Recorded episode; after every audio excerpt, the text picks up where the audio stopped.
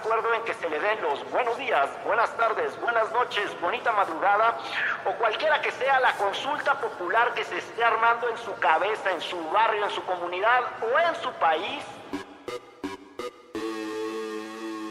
Amigas y amigos de Derecho Remix, en este episodio invitamos a la chemoltrufia porque como se dice una cosa, se dice la otra en este país. ¿Es así? Platicaremos de la consulta popular, que ya no sabemos ni para qué fue ni para qué será.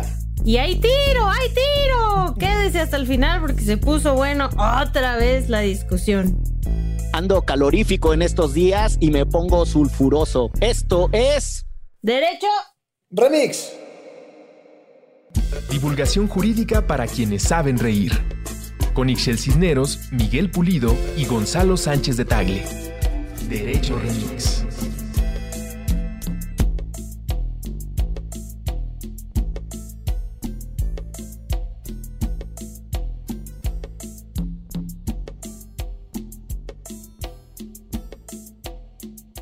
Querida y querido, ¿cómo están en estos tiempos gélidos? Porque ha de saber aquella persona que escuche Derecho Remix que al momento de la grabación de este episodio entró uno de esos frentes fríos o propiamente una onda gélida con todo y huracán y se está poniendo dura, pero realmente dura la cuestión térmica en la Ciudad de México. ¿Cómo andan? Yo con una sudadera bien, fíjate, y unos pants, chido. No estoy como tú con tu chipiturco en la intemperie, yo estoy adentro de mi casa, así que no tengo tanto frío como tú. Pues sí. No, manito, hasta de playera. Sí, porque donde estoy pega el sol en la mañana, entonces me acaloro mucho y debo de decir que ya perdí. Antes tenía muy buen termostato. Podía ser con una playerita o un suétercito ligero con cualquier clima y ahora ya no. Ya me duelen mis huesos con el frío. Ya te da la ruma. Sí, es la edad. Exactamente.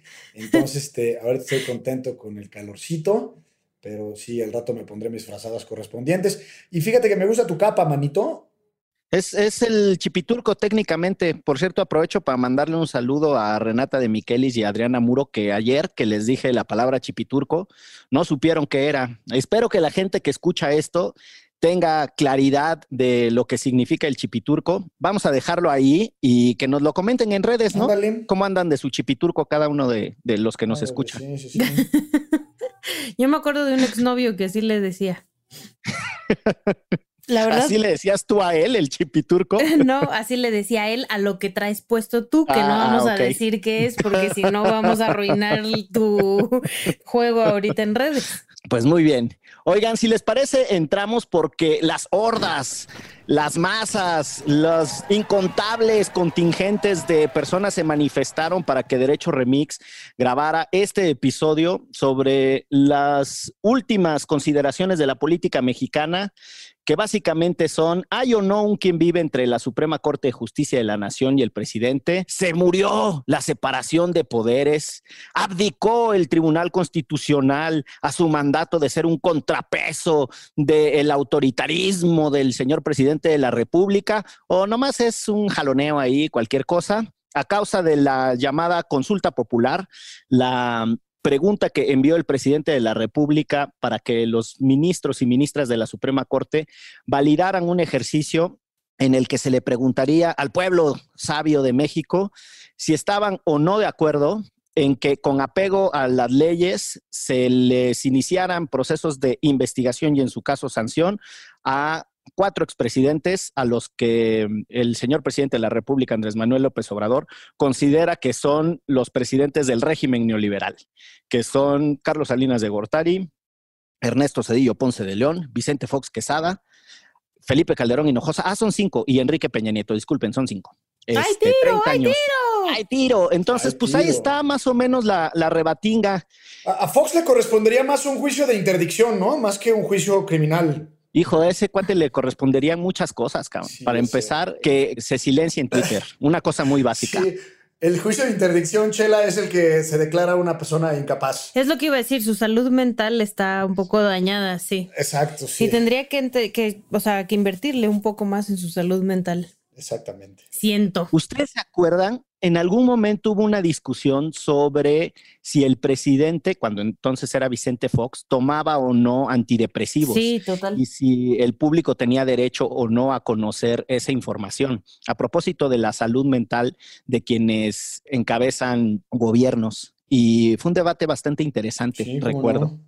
Oye, manito, antes de que empieces con, tu, con tus antecedentes, quisiera leer la, la pregunta cómo quedó nada más para ponerla en contexto, porque me parece que es una oda a lo que le hemos llamado aquí, en este su espacio, amigas y amigas, el jurisprudencio. A ver, arránquese. La pregunta tal cual quedó, fíjense nada más, y dice así. ¿Estás de acuerdo o no en que se lleven a cabo las acciones pertinentes, con apego al marco constitucional y legal, para emprender un proceso de esclarecimiento de las decisiones políticas tomadas en los años pasados por los actores políticos, encaminada a garantizar la justicia y los derechos de las posibles víctimas? Ándele. Eso fue lo que terminó aprobando la Corte. Pues, ¿Les parece si con, con este referente que es el que aparentemente es el último tramo de la discusión, que es cómo quedó la pregunta, Exacto. nos retrotraemos y reconstruimos un poco el eje de análisis a partir de dónde surge esta cosa de tener que consultar al pueblo, porque me parece que es bastante relevante identificar de dónde viene el origen de la discusión para poder encuadrar en qué chingados estamos. Yo les decía fuera de micrófonos, antes de grabar este hermoso podcast, que encontré ahí buscándole a mis recuerdos, entre mis recuerdos y una googleada, donde Andrés Manuel empieza a decir que no se puede juzgar a los expresidentes, porque el origen del debate es una afirmación de Andrés Manuel errónea de que la Constitución dice en el artículo 108, el artículo 108 establece las responsabilidades de los servidores públicos, propiamente lo que se conocen como responsabilidades patrimoniales y administrativas, o una cosa que técnicamente es la responsabilidad objetiva y directa del Estado. Pero bueno, al margen de eso, Andrés Manuel dice que el artículo 108 prohíbe juzgar a los expresidentes. Y esto lo dice por ahí de, de, marzo del 2017 en una entrevista con Carmen Aristegui, cuando él entonces era presidente de Morena y era la campaña electoral del Estado de México, que pues propiamente había un debate si el PRD tenía o no que declinar en favor eh, de Delfina. De Delfina, de la profesora Delfina. Y Andrés Manuel les, les, hace un emplazamiento y dice, este es momento de definiciones, déjense de tonteras. El ingeniero Eberto Castillo declinó en favor de Cuauhtémoc Cárdenas, declinen todos en favor de Delfina. Y entonces, parte de la discusión de ese contexto era si el régimen de Enrique Peña Nieto era corrupto o no, y Andrés Manuel dice, y además todos aquellos que digan que van a meter a la cárcel a Peña Nieto son unos mentirosos. No se puede encarcelar a un expresidente, no se pueden iniciar procesos judiciales contra expresidentes. Carmen le revira en esa discusión, pero Andrés Manuel, eso es inviable. ¿Cómo hacer que no se pueda juzgar nunca a un expresidente por lo que haga? Y ahí el presidente se echa una pifia espantosa. Vamos a, un quiquinazo constitucional se avienta el presidente ahí. Bien. Odio que el propio Quiquín le diga quiquinazo a sus fallas. De verdad, lo odio porque además nos hizo bicampeones. Yo no sé, se está burlando de nosotros, pero así como el presidente. Exactamente. Y ya cierro con esa parte de análisis, porque ese quiquinazo constitucional del, del presidente de decir, no, la constitución dice que no se puede juzgar a los expresidentes. Nunca se ha juzgado a un expresidente. Y menciona. Que eso es verdad, pero no tiene nada que ver con que no se pueda. Es falso. Eso es falso. Echeverría fue a juicio por la FEMOS. Echeverría. Tranquilo, tranquilo, respira. Perdió no en primera nada, instancia.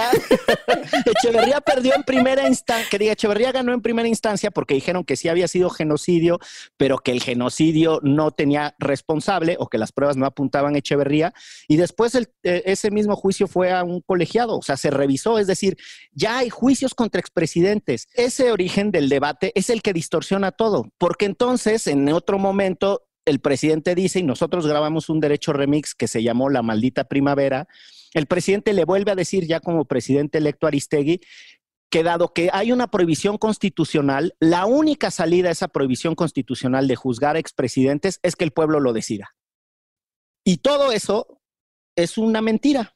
Y estamos discutiendo algo que tiene un vicio espantoso de origen porque nada prohíbe que se juzgue a expresidentes y entonces, pues ahora sí que es muy difícil ponerle cuadratura al círculo cuando la discusión está basada, insisto, en eh, imprecisiones.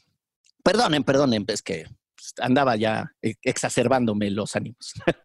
No, pero toda esta relatoría que, que, dices, Manito, pareciera ser que es consecuente con las presunciones que en su momento existían, en el sentido de que Andrés Manuel López Obrador, entonces candidato, y Peña Nieto, presidente, de alguna forma hicieron una especie de pacto que consistiría ese pacto en Peña Nieto, presidente, no se involucraría en el proceso electoral, si Andrés Manuel iba para adelante pues, y, gana, pues que lo dejarían, lo dejarían llegar sin, sin mayores broncas a la, a la presidencia, frente a lo que decía Ricky, Riquín Canallín, que me encanta ese apodo, debo de decirlo. Ricky Riquín Canallín. Que él sí metería a Peña Nieto a la cárcel y sabemos, digamos, nada más cosa de recordar el proceso electoral, las denuncias que le promovieron a, a, a Naya, etcétera. Entonces yo creo que, digamos, toda esta retórica de AMLO pareciera ser que va en, esa, en ese sentido.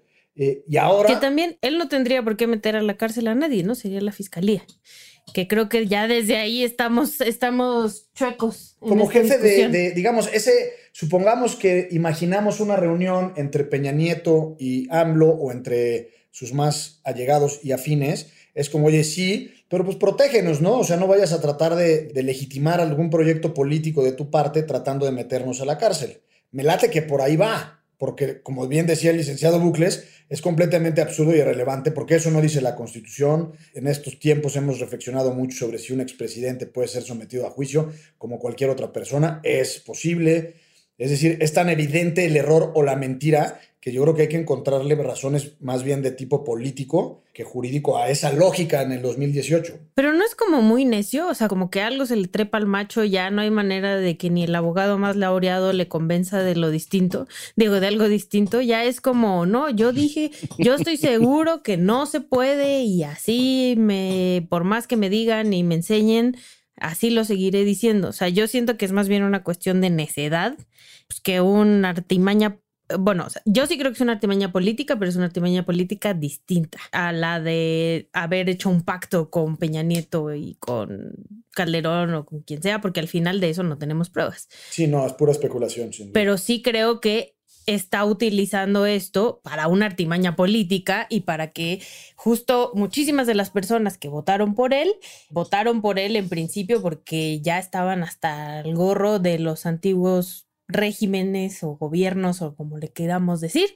Y esto, o sea, lo está utilizando políticamente como para decir eh, lo que ustedes me digan, yo lo haré. Y como sabe que lo que le digan será juicio a los expresidentes, pues ya es como salir como torero de la plaza después de haber cortado rabo como Poncio Pilatos, ¿no? Total, totalmente. Pero además, él mismo lo ha dicho. Yo no voy a quedar como verdugo, yo no creo que haya que ir hacia el pasado, hay que construir hacia el futuro. Son declaraciones de él. Ha insistido mucho en que borrón y cuenta nueva, que se trataba de construir un nuevo país y que la corrupción era inaceptable hacia el futuro, pero lo que había sucedido en el pasado ya no se podía revisar es borrón y cuenta nueva, pero si ustedes me dicen que lo hagamos, lo hacemos. Y como sabe que lo van a decir que sí, pues es Por como... Eso el referente teórico y metodológico para analizar la conducta de López Obrador en este caso es el chimoltrufiesco. Como dice una cosa, dice la otra. Sí. Que luego él también dijo que él, primero que fue el que, digamos, incentivó a sus seguidores a que recolectaran las firmas. Y luego dijo, ojalá y que no.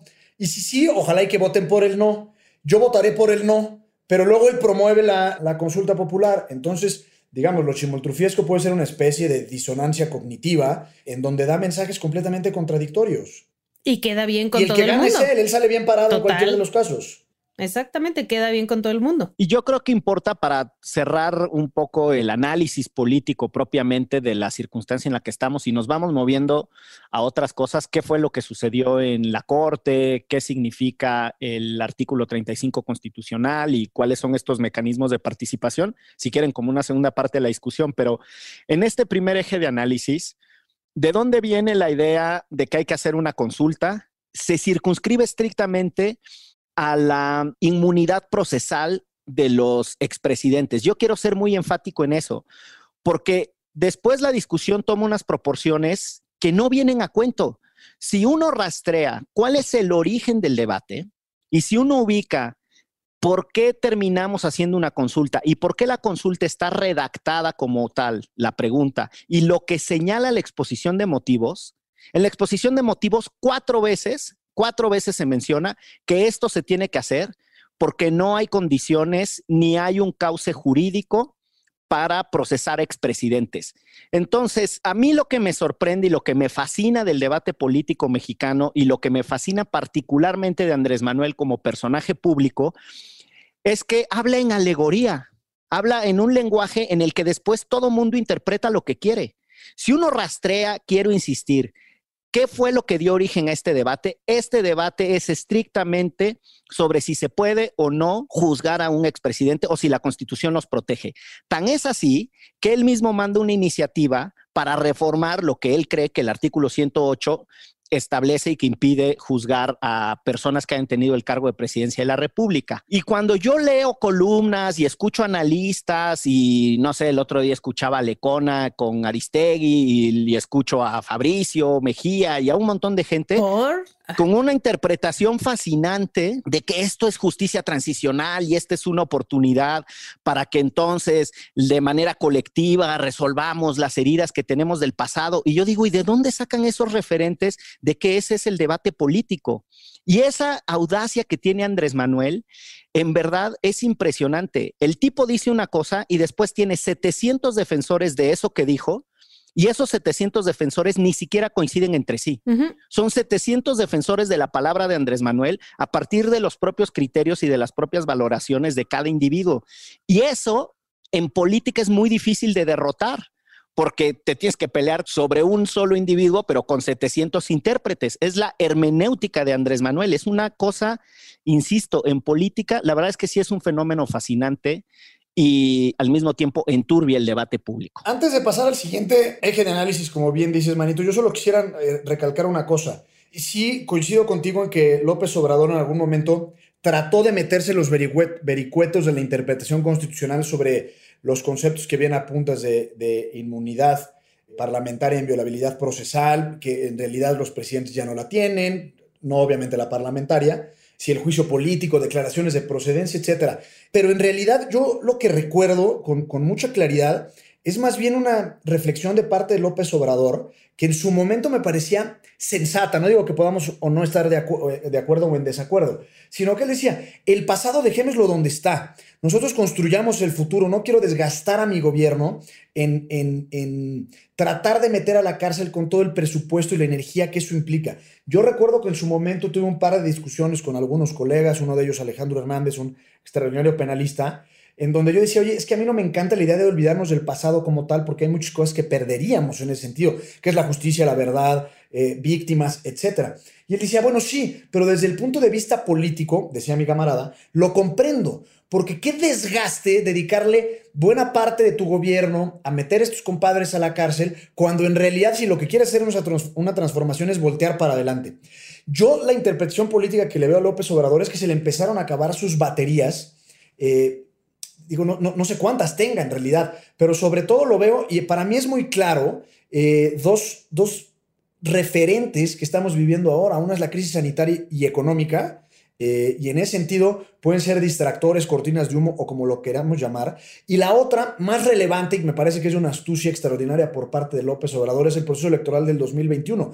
De forma implícita, López Obrador va a estar en las boletas al, al, al al, momento en el que esta consulta popular, que no es el mismo día de la jornada electoral, pero es un mes después, pues va a estar, digamos, en la psique colectiva al momento de votar. Y entonces lo que pretende López Obrador es que se siga contrastando el modelo neoliberal con su llamada cuarta transformación. Yo creo que, que, en ese sentido eh, es una estrategia, como decía la Chelagüera, netamente política. Eh, y, y me parece que es muy destacable, y a lo mejor habrá que recuperar las las eh, declaraciones de López Obrador en cuanto a sus contradicciones respecta, por cuanto a que, a, que él no pretendía voltear para el pasado, sino fijarse solo en el futuro y construir hacia adelante. Pero ahora es mucha la circunstancia que antes de un proceso electoral siga con esta cantaleta. O sea, sí creo que es una cuestión estrictamente política y que la Corte se prestó a su juego.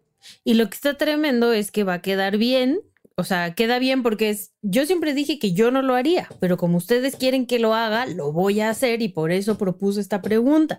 Y por eso se va a hacer la consulta. Y por eso se va a hacer lo que ustedes digan que se tiene que hacer. Y la gente va a salir a decir, este sí es mi presidente porque me toma en cuenta, que es lo, honestamente lo que muchas personas están esperando desde hace mucho tiempo, que se les tome en cuenta. Y entonces, también por eso el éxito y, y de la narrativa de la consulta y por lo cual todas y todos estamos hablando de este tema, porque tampoco nunca nos tomaban en cuenta, ni para esta ni para muchas otras cosas. Entonces, por primera vez, la gente está hablando sobre algo que puede ser trascendental y por eso también muchas personas están enojadas porque se cambió la redacción de la pregunta pregunta y no dice vamos a enjuiciar a los expresidentes, sí o no, o sea, porque es lo que la gente quiere.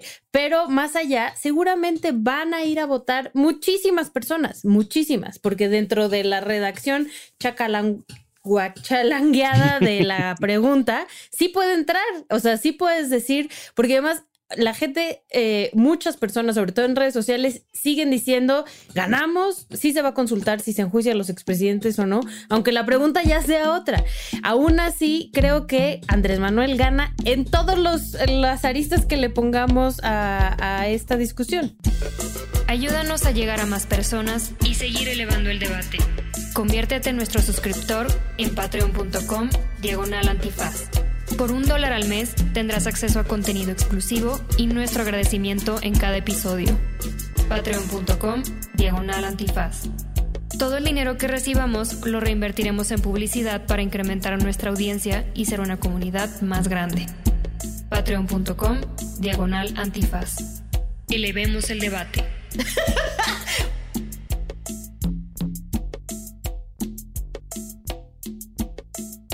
ese mm, tono de la conversación me gustaría que fuera el tercer bloque de diálogo porque es qué viene, qué vamos a votar, cómo se va a hacer, porque creo que ya hay mucho de lo que acaba de decir Chelagüera de interpretación sobre lo que está en juego. Antes de pasar a lo que sucedió propiamente en la Corte y unas, un intento de análisis jurídico de lo que vivenciamos ese día, solo me gustaría... Jurídico y político, ¿no? Sí, pues, digo, lo político me parece que es, que es bastante más evidente. Podemos también entrar a la dimensión política de la Corte, no, no le saco, lo, lo, jurídico es esencialmente político, pero sí creo que hubo algunos esperpentos jurídicos ahí, que aunque se haga política desde la Corte, hay modales, ¿no? Hay, hay estilos para hacer política y yo sí encontré unas cosas desde lo jurídico muy desaseadas. Solo les quería comentar una cosa muy, muy rápida a propósito de estos dilemas de transición del pasado,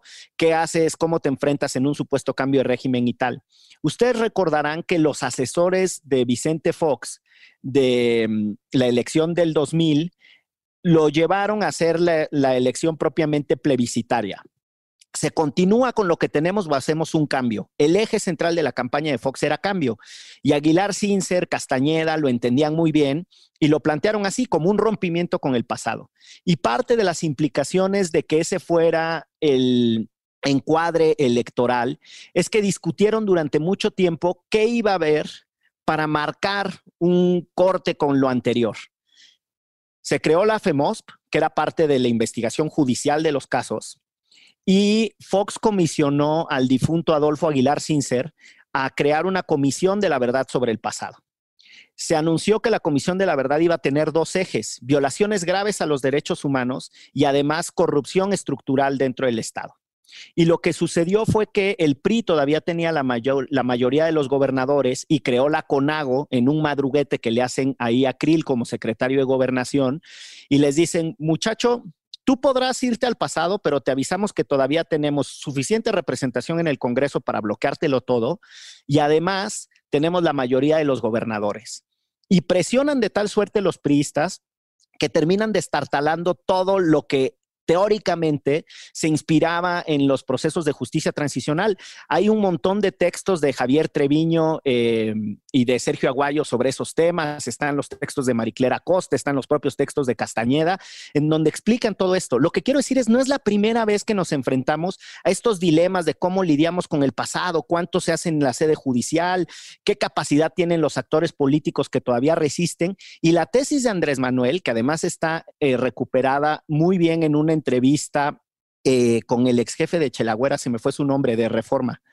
Eh, ah, René. René con Delgado. René Delgado, en una entrevista con René al que Delgado. mando saludar a Papacho, abrazo. A René lo mandamos todo, hasta lo sabroseamos, pero con consentimiento. O sea, que nos autorice y lo sabroseamos. sí, sí, sí. Un- Que nos autorice el sabroseo. una, rimón, una, una rimón con sentido.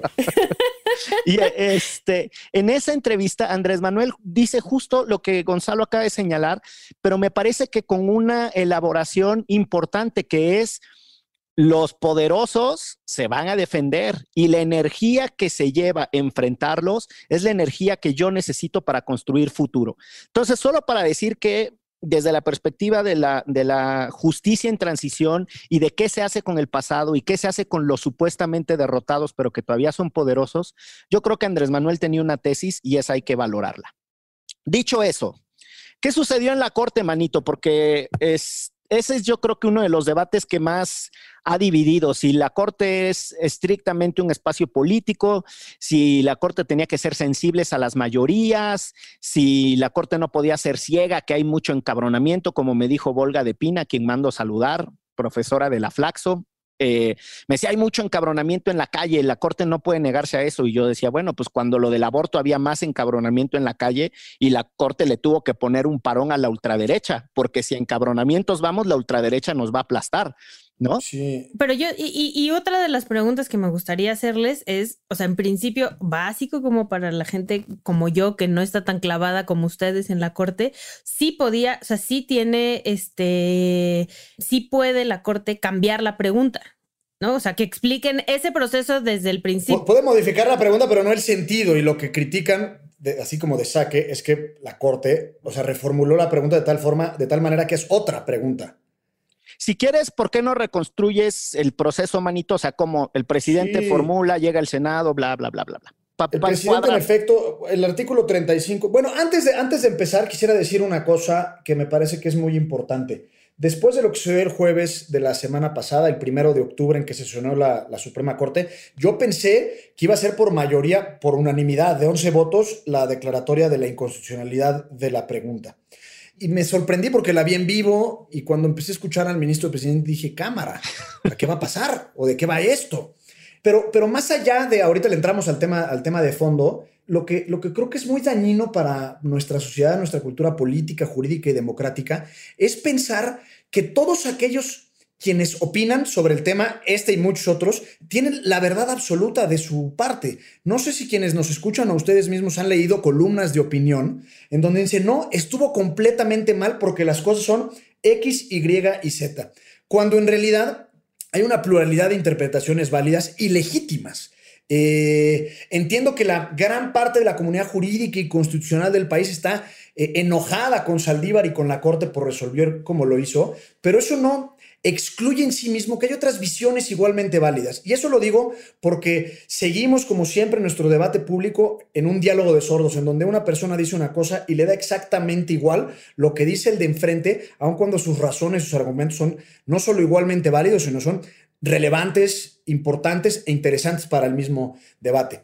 Dicho eso, eh, le mando saludos a mis Aplausos amigos de pie. opinadores. Aplausos de pie. Aplausos. Bueno, a mí, ya decía, me sorprendió cañón la, la- resolución, porque yo era de los que pensaba, eh, no solo que iba a ser por unanimidad, sino sobre todo que estaba clarísimo el tema, ¿no? O sea, que, que por supuesto que, una, que someter a, a la voluntad de las mayorías sobre si se ejerce o no se ejerce la autoridad en materia de procuración e impartición de justicia, pues es un absoluto despropósito constitucional. Yo estudié mucho el tema y- y traté de, digamos, de desprender algunos argumentos de por qué eh, no era viable esta consulta en términos constitucionales, qué derechos humanos se violaban y, y muchos etcétera.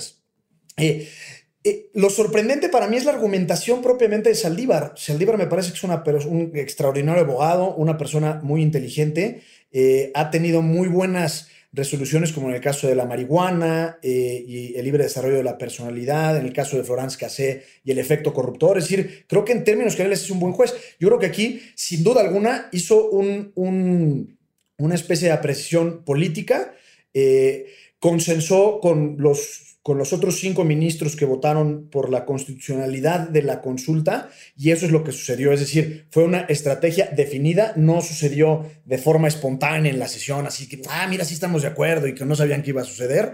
Eh, y yo creo que los 11 ministros ya sabían por dónde iba el tiro y el propio Laines, a quien le mandamos no solo un saludo, sino un afectuoso y fraterno abrazo por su defensa a la constitucionalidad y la labor de la Corte Constitucional, ya también sabía. Eh, a mí me parece que Saldívar se fue por la tangente al mezclar peras con manzanas en dos cosas. La primera es que él decía que en México, en México y en el mundo, para efectos, vivimos en una en una crisis de la democracia representativa, ese no era el tema en realidad de la consulta, o sea, no, no, teníamos que entrar a hablar sobre si, si los mecanismos de participación, democracia directos y semidirectos son necesarios para, para nuestra vida política. Creo que en términos generales todo el mundo estaría de acuerdo en que es necesario que la gente participe más. Pero digamos que ese fue como su primer parte de, la primera parte de su exposición.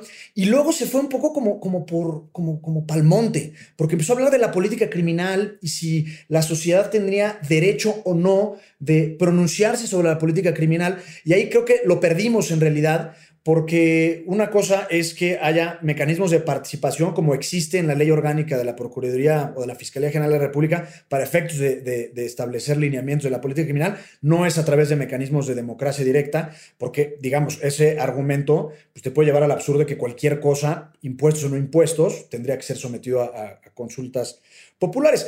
Y la otra es que, que, digamos, una cosa no puede ser y no ser al mismo tiempo es el famoso principio lógico de no contradicción. Eh, y, cuando él argumenta de que, ya estoy hablando como López Obrador, argumenta de que eh, esta consulta en particular no será vinculante para el Poder Judicial y entonces la vinculatoriedad de la consulta es contingente, es decir, no es el núcleo y la razón de ser de la consulta, sino que en realidad es la deliberación y la, la discusión pública. Creo que ahí en realidad pierde cualquier sentido su argumento porque la deliberación, la deliberación per se no es el objeto de la consulta popular, sino es el resultado vinculante que eventualmente pueda o no tener. En realidad, lo que es contingente es la discusión. La razón de ser de la consulta popular es que la, eh, gente, la sociedad, se pronuncie sobre un tema. Entonces él dice que no, que en efecto esta consulta no sería vinculante y entonces como que no hay bronca, como que no le hace y que el valor en sí mismo es la discusión.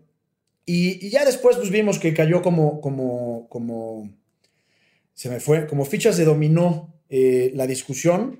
Eh, y en ese sentido, eh, tengo algunas otras reflexiones que quizás las dejo para después sobre la democracia y el papel de la Corte en política, pero sí, para concluir, creo que la Corte jugó un, papel político muy peligroso, no necesariamente diría que mal, a mí no me gustó, pero digamos, en, en, la visión más global, no, no necesariamente digo que esté mal, habrá que ver.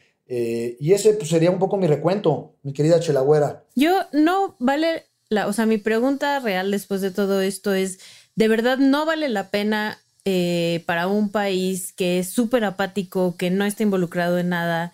¿De verdad no vale la pena hacer, o sea, que este diálogo ya sea, o estas pláticas ya sean parte de nuestra cultura diaria y que nos impulse a participar, que la gente que está muy emocionada con la consulta hablando al respecto y ya está lista para ir a votar, de verdad no valía la pena, o sea, todo este proceso más allá de la cuestión legal y la corte y etcétera. O sea, yo sí lo he estado pensando estos días y también creo, este, como Luis Fernando, este, Tumbolean en, en Twitter, que decía, pues ahí está un poco la oportunidad de la sociedad civil organizada que tanto se queja de impulsar este, sus temas, ¿no? O sea, por lo menos algo habrá. Puede ser una trampa, sí, pero también ¿por qué no jalamos agua para nuestro molino? O sea, yo sí creo que la gente tiene ganas de organizarse y esta es una manera de ello eh, y, y, eso es lo que he estado pensando más allá de la cuestión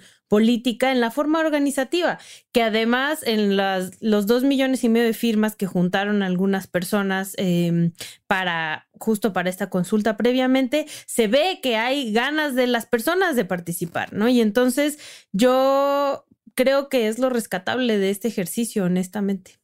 Yo no le encuentro absolutamente nada rescatable a este ejercicio. De hecho, me parece uno de los despropósitos más feos de nuestra vida pública. Y me explico por qué. Para quienes dicen que el valor deliberativo es central en este ejercicio, yo me pregunto en dónde estuvieron cuando las elecciones pasadas. Como Andrés Manuel, ¿en dónde estuvieron? ¿En dónde estaban hace tres años? ¿Dónde estaban con Peña Nieto? ¿Dónde estaban con Calderón? En los tres debates presidenciales, esta discusión fue central. Esta discusión fue medular. Ahí, justo lo que acaba de decir Gonzalo, Ricky Riquín Canallín dijo, y voy a iniciar no sé qué, y se hará una fiscalía especial para perseguir la corrupción, y voy a empezar no sé cuál. Y Andrés Manuel contestó, eso es mentira, no se puede, el 108 lo prohíbe, yo en cambio voy a dar amor y vamos a reconstruir hacia el futuro. Es decir, hay un espacio natural de la política para que los ciudadanos discutan sobre el pasado y el futuro, el contraste, quiénes son responsables, la responsabilidad política. Hay, por naturaleza, hay un momento esencialmente deliberativo y son las elecciones. Y esa oportunidad, Andrés Manuel y sus colegionarios ya la tuvieron y no la aprovecharon. Justo construyeron un discurso distinto.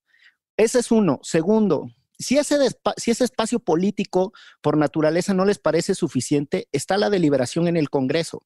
Nada les impide crear comisiones legislativas con mandatos apropiados de investigación. Se ha hecho, se hizo para los hermanos Briviesca, se hizo, siempre se hacen comisiones legislativas que tienen por propósito demostrar la corrupción estructural. En Estados Unidos, una de las cosas más potentes son precisamente las comisiones legislativas que tienen el mandato de llamar a comparecer bajo protesta de decir verdad a las personas. Y se han deliberado cosas extraordinariamente importantes, diría la ley de consulta de interés nacional. Ahí hay un espacio deliberativo con mucha mejor estructura, con mucho mejor mandato, con reglas previamente definidas para eso. Si no les parece suficiente en la política eso, están las estructuras partidistas, están las estructuras político-partidarias para debatir públicamente sobre el pasado, el contraste, quién es corrupto, quién no es corrupto, etcétera. Y vienen las elecciones legislativas otra vez.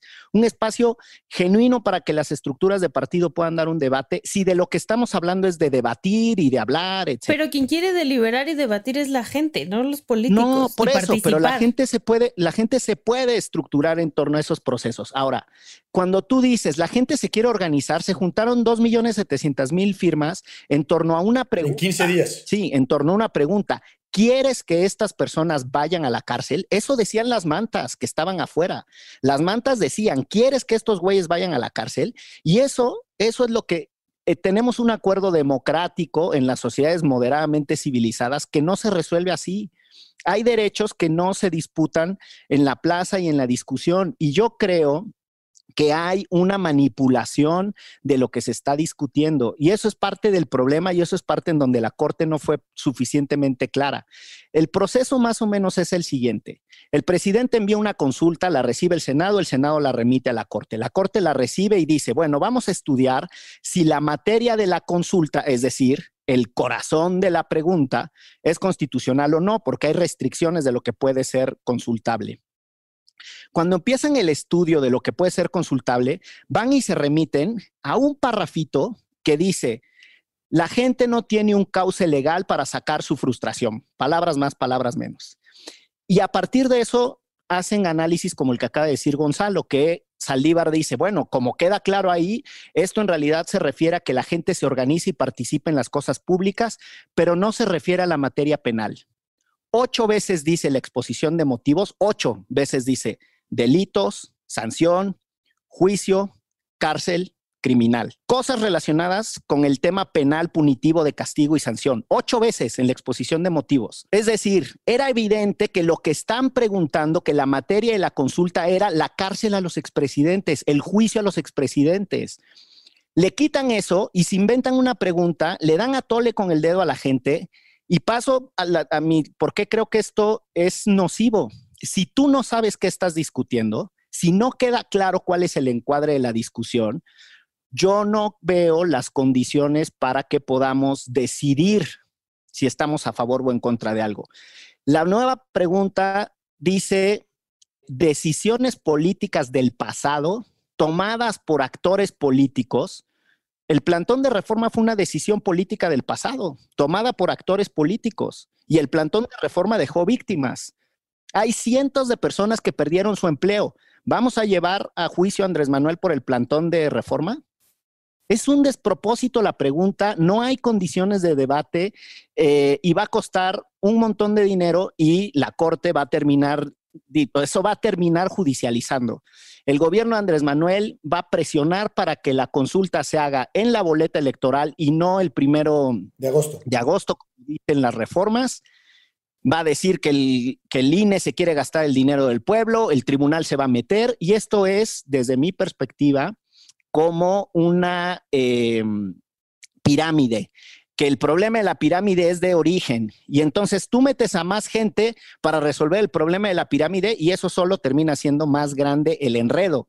Entre más autoridades y más gente se meta, este despelote va a ser más confuso y no veo cómo, con, con, mucho cariño a Tumbolián, a Luis Fernando García y a Volga de Pino y a otros colegas, no veo cómo vamos a dotar de contenido una cosa tan ambigua en donde el presidente lo único que ha querido decir es, si me chingo a los expresidentes no fue mi responsabilidad, y la gente anda hablando de justicia transicional, mecanismos del pasado, macrocriminalidad, pues son tres debates, son, yo, yo no los noto conexos y me cuesta mucho imaginar un proceso deliberativo que de manera orgánica nos ordene, pero ese es mi punto de vista, a pesar de lo apasionado, como dice Gonzalo, asumo que es como lo veo yo, estoy en el genuino interés de escuchar a otros colegas. Y, si me permites, Chela Güera, este, quisiera decir dos cosas, y ya sé que eso es preludio de que me va a tardar, pero en este caso espero no hacerlo así. Este, no, yo, yo, o sea, en el fondo también coincido en que la Corte, de alguna u otra manera, y cuando lo digo así, es para, para, para no, no, quizás no comprometerme con mis palabras de manera muy puntual, pero de alguna u otra manera prefirió la vertiente política que defender el Estado de Derecho en la medida en la que no solo la consulta tal cual era fue presentada, no, no tenía cabida dentro de la Constitución y para darle una salida, eh, eh, pues la modificó y creo que Miguel ya lo dijo de forma muy clara. Pero en ese sentido, me gustaría recomendarles a quienes nos escuchan a un teórico constitucionalista de nombre Richard Fallon, que tiene un libro muy bueno se llama Law and Legitimacy in the Supreme Court, obviamente se refiere a, la Corte de Estados Unidos, y habla de que existen tres distintos tipos de legitimidad de un tribunal constitucional, la legitimidad social, la moral y la jurídica. Y no, no, no, obviamente no es el espacio aquí para entrar a describir cada una, pero él habla de un concepto que en inglés suena muy bonito, que se llama el trade-off, que es una especie como de, como de, dando y dando o a cambio. Y, y en ocasiones la Corte como tribunal constitucional tiene que evaluar y ponderar eh, eh, su papel en la sociedad y su papel como intérprete de la Constitución y defensor del derecho per se. Y, es, un, es un equilibrio constante porque si no tiene legitimidad social alguna la Suprema Corte, por más que tengamos a los mejores y a las mejores constitucionalistas, de poco sirve un tribunal constitucional que no tiene legitimidad social, aunque sí la tenga legal. Y este trade-off, lo que dice Fallon, es que muchas veces... Eh, la Corte, digamos, que apechuga, la Corte Constitucional apechuga en ciertos temas para poner la, la pierna fuerte en otros. Eh, es otra, digamos, una forma diferente de entender lo que otro constitucionalista gringo de nombre Alexander Bickel, dijo de las virtudes pasivas de la Corte. Eh, es decir, hay distintas formas de interpretar lo que actualmente hizo la Corte y tampoco creo que sea el acabose, y es lo que quiero decir, no es eh, que ya estemos en el precipicio y que nuestra democracia ya esté sangrante y eh, exhalando sus últimos alientos, sino creo que es parte de un proceso y Saldívar ha demostrado ser, no los, a algunos les gustará, a algunos otros no, pero un buen político que entiende su rol eh, como presidente y como titular del Poder Judicial ante la cuarta transformación. Eh, y por eso decía que hay otras formas también de entender este proceso como tal, más allá de democracia directa, de justicia lógica, de democracia deliberativa, sino simplemente el papel político que juega la Suprema Corte al que está llamado a jugar en discusiones como estas. Entonces, a mí no me gusta lo que resolvió. Creo que eh, es súper delicado por lo que está en juego y lo que puso en entredicho la propia Suprema Corte y sobre todo por, por lo que va a suceder en un futuro. Es decir, eh, eh, no creo que vaya a pasar absolutamente nada. no creo que vaya a, ningún expresidente vaya a pisar la cárcel. Me da coraje porque yo quería ver a Felipe Calderón tras las rejas, pero esa es mi opinión personal, que para efectos del debate eh, es lo mismo. Y creo que el drama constitucional es que esta consulta va a ser una simulación. Es la primera vez que vamos a tener una consulta popular en términos del artículo 35 del 2014 y es una simulación, Chilagüera. Y en ese sentido, por eso eh, pues qué bueno que la gente se entusiasme de que existen mecanismos de participación y que podamos coordinarnos y platicar y, activarnos, pero es una simulación, o sea, no va a servir de absolutamente nada. A mí lo que me, no, no lo que creo, lo que sé es que la gente está hablando de esto, que la gente se está organizando en torno a esto y que además me parece bastante arrogante este discurso de la gente no sabe. ¿No? Em, y en gran parte, si no sabe, para eso hay espacios como el de nosotros, para explicarles y para decirles, sí, esto no va a ser vinculante, sí, esto te puede servir para organizarte de otras maneras y no nada más descalificar la, o sea, que la gente haya juntado las firmas, que la gente quiere enjuiciar, que la gente quiere justicia, que la gente está tratando de modificar algo. O sea, yo sí creo que esto da pauta para muchas otras cosas y que está sucediendo. No es algo que yo creo o que yo pienso o que no va a pasar o que este, no va a terminar nadie en la cárcel. Es algo que ya está sucediendo. Entonces, yo sí creo que vale la pena el ejercicio democrático y también es nuestro trabajo el que si la gente no está informada, informarles y que si este, ellos creen que con esta consulta se va a enjuiciar a expresidentes, decirles no, no se va a enjuiciar a expresidentes, pero esto te puede servir para para esto, esto y esto y esto y esto otro. O esto es una simulación, no va a llegar a buen puerto, más allá de desacreditar la chamba y el enojo de muchas personas, que ese enojo les está sirviendo para organizarse, ¿no? Entonces, es lo que hemos pedido muchísimo tiempo que suceda, está sucediendo y entonces mejor, ¿por qué no lo encaminamos en lugar de solo silenciarlo y decir, no valió para nada y además perdimos? justo un poco coincido con que están como en esta postura de o es uno o es otro y no lo es, o sea, no es ni, ni blanco ni negro porque si no volvemos a las mismas discusiones políticas y polarizantes que hemos vivido todo este tiempo. Hay un montón de grises, entonces, ¿por qué no buscar coincidencias y enfocarnos en los grises para poder caminar un poquito. A lo mejor el poquito que vamos a poder caminar, pues sí, nos va a costar 8 mil millones de pesos el que las personas sientan que pueden involucrarse y de aquí esto dé pies para otras cosas. A lo mejor no, pero por lo menos yo creo que este es un ejercicio que me gustaría vivir y saber que la gente allá afuera está participando de alguna u otra manera.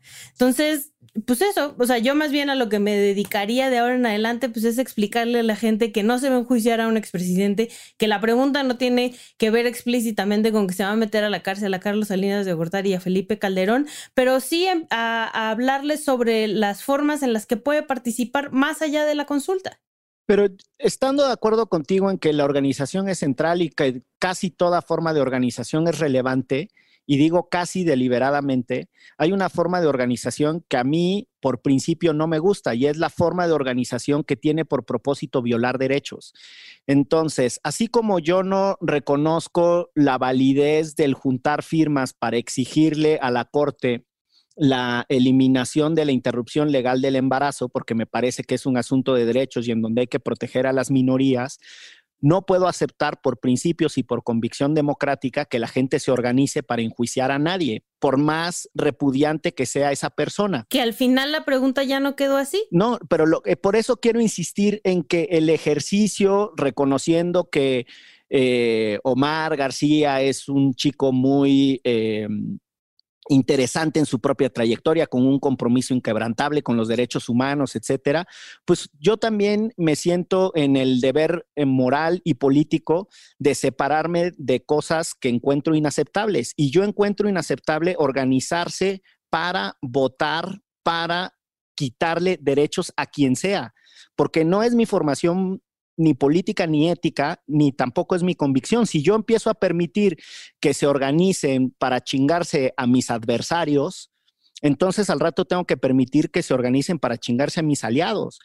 O a mí mismo. O a mí mismo. Y yo creo. O sea, esta, esta pregunta quedó más bien bastante plana. O sea, no es eso que estás diciendo. O sea, no le va a violar derechos a nadie. No, pero lo que estoy diciendo es la forma de organizar a la gente, las mantas, el debate público, los tweets, todo es, ¿quieres que vayan a la cárcel estos güeyes? Vota porque vayan a la cárcel. Esa, eso tiene un vicio en la estructura, en el planteamiento. Si nosotros aceptamos ese vicio, también aceptemos entonces que se ponga a voto la interrupción legal del embarazo y después la tortura. Mira, el ejercicio de la pregunta del presidente es tan inconstitucional que es exactamente igual. Si hubiera mandado una pregunta que es debido a la crisis de violencia que estamos viviendo, podemos aceptar la tortura y entonces es como si la Corte le hubiera dicho, señor presidente, yo creo que la esencia de su pregunta no tiene que ver con la tortura. La esencia de su pregunta tiene que ver con la deliberación. La, de, la crisis que tenemos de seguridad y la deliberación de las personas en la crisis de seguridad. Entonces le vamos a reformular la pregunta y va a quedar, ¿está usted de acuerdo en que se hagan algunas cosas para resolver la crisis de inseguridad. Y claro, los que están a favor de la tortura van a decir, es lo mismo, es sobre tortura. Hay un vicio de origen en lo que se preguntó, hay que repudiar el vicio de origen de lo que se repudió y hay que trabajar mucho, no le quito ni una coma a lo que dijiste, en ayudar a la gente a que se organice y yo creo que entiendo cuando dices que no hay que tener una supremacía moral ni la, ni la arrogancia de despreciar los esfuerzos organizativos, hay que respetarlos, pero cuando uno está en diferencia con los esfuerzos organizativos, creo que también hay que decirlo. Coincido. Y yo, o sea, hasta estoy de acuerdo con los esfuerzos organizativos del Frena. ¿Por qué? Porque están en su derecho de organizarse. Sí, Entonces, es, es justa, es exactamente lo mismo. O sea, pueden tener vicios de por qué se organizan. Puede la gente ser odiosa a la red AMLOV, que ya me ha caído varias veces como hemos hablado acá, pero se están organizando. Y la neta es que yo ya con eso doy una palomita, doy un check, ¿no? O sea, yo ya con eso me doy por bien servida porque lo hemos pedido años, años, que se empiecen a organizar, que les importe algo, lo que sea, que les importe que, se organicen, que les importe estar en contra del aborto, órale pues que les importe, no importa, que se junten y que se organicen y vean qué, cómo pueden participar, ya después veremos cómo resolvemos esa crisis de, de derechos humanos, pero o sea, a mí sí me parece este, que el ejercicio camina. Y entonces pues sí, al final enmendaron la plana en la Suprema Corte y esta pregunta sí se puede hacer y de origen sí tenía que ver con el juicio a los expresidentes y ahora no. Más allá de la pregunta, yo creo que es un ejercicio en el cual las personas se sienten identificadas y se pueden organizar para algo más allá de meter al bote a Felipe Calderón y Enrique Peña Nieto. Eso es lo que yo siento. Hay una cosa que ya no la comentamos, pero que no me gustaría dejar de mencionar algo al respecto, que es digamos, cómo queda parada la Suprema Corte. Y decía el manito licenciado Bucles, también conocido como Miguel Ángel Pulido Jiménez, que eh, si había contrapeso, división de poderes y demás. Yo creo que esto le dio un muy buen empellón y un raspón importante a la Suprema Corte eh, como, digamos, en su papel de intérprete de la Constitución y de defensor del Estado de Derecho en cuanto tal. Hay una noción, yo creo que de unos y otros, de que, de que no sé si el, verbo sea doblegar, pero sí cuando menos que inclinaron el pico ante las exigencias de la Cuarta Transformación y de Andrés Manuel López Obrador para evitar mayores contradicciones o mayores confrontaciones o problemas. Y en ese sentido, la, la percepción en política es igual de relevante que la realidad. Si tenemos una percepción de la Suprema Corte endeble, guanga y acomodaticia a los intereses políticos, pues es igual de relevante si lo es, porque sus resoluciones, pues está, por ejemplo, pendiente la que sigue, que es sobre el acuerdo de militarización de, López Obrador. ¿Cómo va a resolver ahí la Suprema Corte? Yo no sé, decía lo del trade-off, si aquí le dieron esto a, López Obrador para luego darle un coscorrón en la siguiente, pero de todos modos, este tipo de asuntos, eh, que totalmente políticos, ponen en entredicho la imparcialidad, la autonomía e independencia de la Suprema Corte y en ese sentido perdemos todos, pierde, eh, el derecho, pierde la política, pierde la democracia y la cultura jurídica, democrática y política de nuestro país. Entonces, digamos, en ese sentido es muy, muy, muy sensible, más allá de formas organizativas, más allá de si había un error o un vicio de origen o un pecado original en la pregunta inicial, con, quien, con lo que coincido con Miguel. Este, el papel de la Corte como reducto de, la jerarquía constitucional es fundamental. Si no nos gusta la constitución, si creemos que es un instrumento de la mafia del poder y de la clase dominante, es otra cosa, pero es la que tenemos. Y esa que tenemos cuando menos hoy hay que defenderla. Y digamos, quien está en la punta de lanza de esa defensa es la Suprema Corte. Hoy el peligro es que esa Suprema Corte quedó muy abollada y eso me parece que es peligrosísimo para el futuro de, nuestro país. Yo dos cositas adicionales sobre lo que decía Ixchel que me parecen medulares en este contexto. Los procesos organizativos están sucediendo todos los días en torno a problemas gravísimos, particularmente tomemos el de las desapariciones de las personas o el de la violencia desmedida en ciertas zonas. Este programa lo estamos grabando en octubre y hay días con 35 asesinatos violentos en Guanajuato.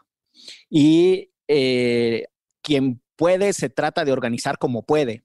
Es decir, hay cosas que en este momento no necesitamos ir hasta agosto del próximo año a que salga la consulta, que después el resultado de la consulta se le convierte en una instrucción muy singular, ya veremos qué sale, ah, y si se alcanza el umbral del 40%, que hace que la, que la resolución eh, del ejercicio sea de implementación obligatoria o vinculante, como se le dice.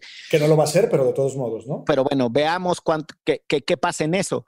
Pero entre hoy y aquellos momentos, hay un montón de cosas que este gobierno con voluntad democrática por resolver del pasado ya podría empezar a hacer.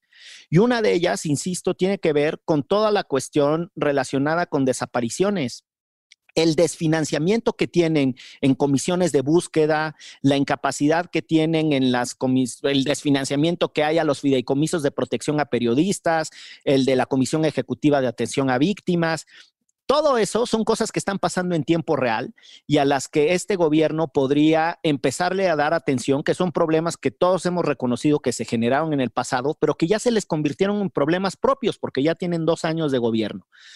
Lo otro está relacionado con los casos de corrupción estructural. Este gobierno no tiene ninguna política pública de vinculación de las redes eh, de corrupción del gobierno de Enrique Peña Nieto que todos los reportajes periodísticos mencionan como interconectadas. Javier Duarte, César Duarte, Borge, están los casos de los dos exgobernadores de Tamaulipas que están extraditados o con solicitud de extradición a Estados Unidos, Tomás Yarrington Rubalcaba y Eugenio Hernández.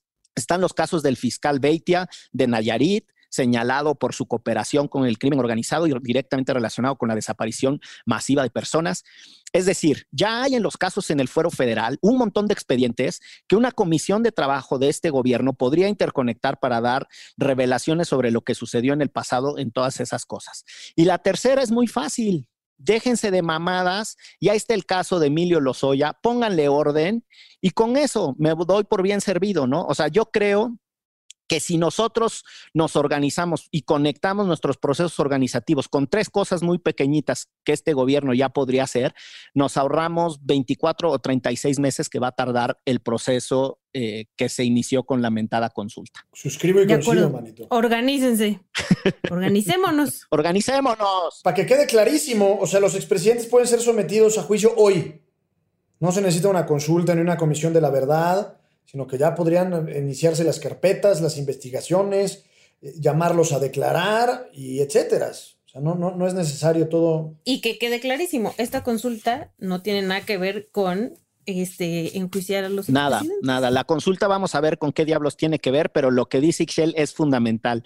La consulta, como la aprobó la Corte, no tiene que ver con enjuiciar individualmente a expresidentes. Y es súper importante hacer ese ejercicio informativo. Yo creo que están ahí los temas del debate. Se puso sabroso. ¡Hay tiro, hay tiro! Está bien, pues sí, ¿no? Muchísimas gracias. Gente que escucha Derecho Remix, organícense y pídanos qué temas quieren que hablemos. Y si es necesario darle seguimiento a alguno que hemos abordado, lo haremos con mucho gusto. Y que nos pongan sus, reflexiones también en redes sociales para enriquecer precisamente el debate. De acuerdo. Ahora pues, esto fue Derecho Remix. Divulgación jurídica para quienes saben reír. Con Ixel Cisneros, Miguel Pulido y Gonzalo Sánchez de Tagle. Derecho Remix.